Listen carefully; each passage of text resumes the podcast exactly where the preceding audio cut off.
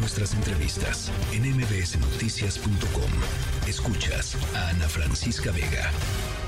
¿Se acuerdan del sistema de salud como de Dinamarca? Bueno, estamos, eh, sabemos que estamos lejos, muy lejos de llegar ahí. Eh, los pacientes, las pacientes con cáncer del Hospital Gineco Obstetricia eh, del IMSS número 4 entregaron una carta, entregaron un escrito, pues en la desesperación de ver cómo em, pues todos los problemas que han tenido para llevar eh, sus tratamientos como deben de llevarse. dicen que hay una disminución en el personal especializado en oncología, que a veces se les niega la atención médica, que las están remitiendo a clínicas familiares y sabemos que pues no es lo mismo una atención en un hospital que está hecho, digamos, para atender a pacientes eh, oncológicas que una de las clínicas familiares que no cuentan con la infraestructura para recibirlas y tampoco medicamentos. Y una de ellas, una paciente eh, está con nosotros en la línea telefónica. Yo le agradezco muchísimo. Blanca Esquivel, paciente em, con, con cáncer. Gracias por platicar con nosotros, Blanca. Gracias. Este, buenas noches, Ana Francisca. Muchas gracias por darnos la oportunidad para platicar nuestra problemática. soy Blanca Abascal, este, paciente de oncología. Blanca, Blanca Abascal. Em, a ver, platícanos, Blanca, nada más, eh, ¿qué es lo que está pasando? ¿Qué es lo que ustedes están viviendo? ¿Y por qué se decidieron a escribir esta carta? Sí, mira, ha sido, todo ha sido un problema. No hay oncólogos Ahorita hay uno para el turno de la mañana y de la tarde. Entonces luego les dan 15 minutos para que nos hagan la revisión y no da, no da tiempo en atendernos con calidad porque somos este pues en promedio mil pacientes entonces este pues acaban dándonos únicamente las recetas y no nos, no nos atienden con calidad luego los medicamentos pues también escasean sobre todo los más caros, y pues nadie puede comprarlos. Ni siquiera el que nos dan ya en los cinco años, el letrozol, los, los comunes, tampoco los podemos comprar porque son muy caros. Sí. Luego, este, pues escasean. Entonces tenemos que estar ahí. ¿Cuándo, dinos Blanca, cuándo comenzó a, a, pasar esto? O sea, ¿en qué momento detectaron ustedes que estaba sucediendo esto? Y supongo debe ser algo muy sistemático para pues levantar así la voz, ¿no?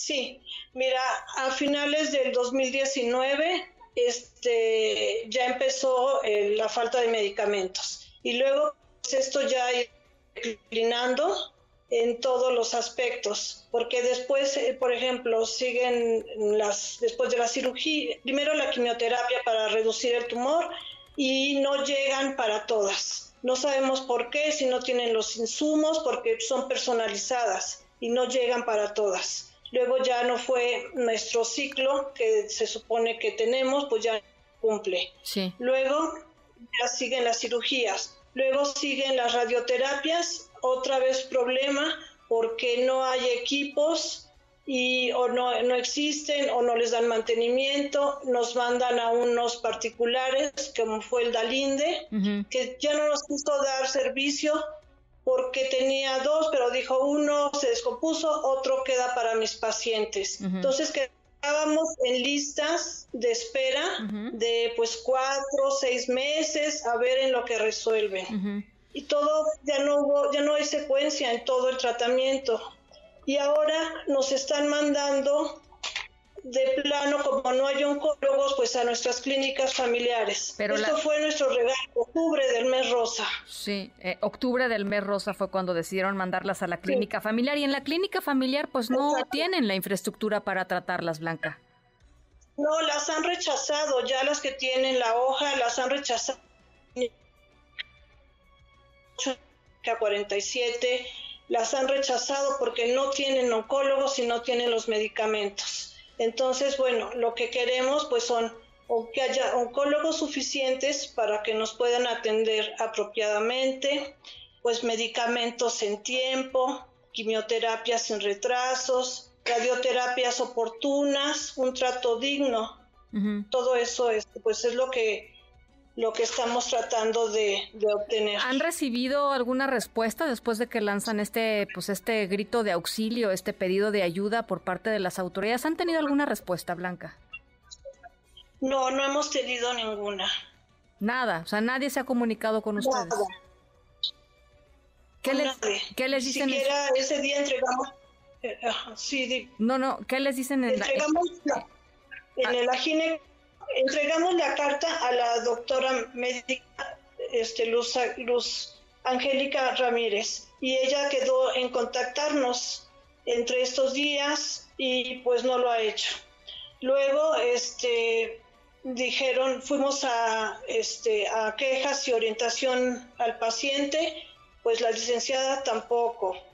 Los jefes de oncología, a todos les entregamos, les, les entregamos la carta para que pues se junten, resuelvan, pero no hemos recibido nada, ni una respuesta. ¿Cuántas pacientes son, Blanca, más o menos?